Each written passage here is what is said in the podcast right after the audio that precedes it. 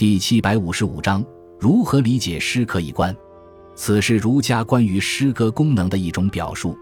此语最早是孔子在《论语阳货》中所言：“小子何莫学夫诗？诗可以兴，可以观，可以群，可以怨。”这里，孔子就诗的功能做了一系列的表述，其中“诗可以观”意为观风俗之盛衰，即王者通过诗歌来了解民间情况与政治得失，其强调的是诗反映社会现实的功能。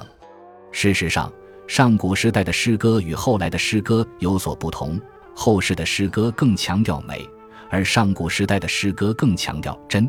因此，诗人创作时常常是纪实而非虚构，其类似于现在的报告文学，新闻性很强。《诗经》中的许多作品都证明了这一点。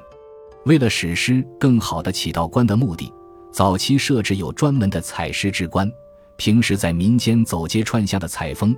目的便是攻王者，所以观风俗，知得失，自考正也。孔子的这种诗官得到了后来的儒家人士的继承。不过，随着社会的发展，诗歌的艺术性逐渐增强，其可以观的功能受到一定削弱，但仍然是诗歌的一个大的传统。如杜甫的《三吏》《三别》便是这种传统的反映。而白居易还专门发起过恢复诗歌可以观功能的新乐府运动。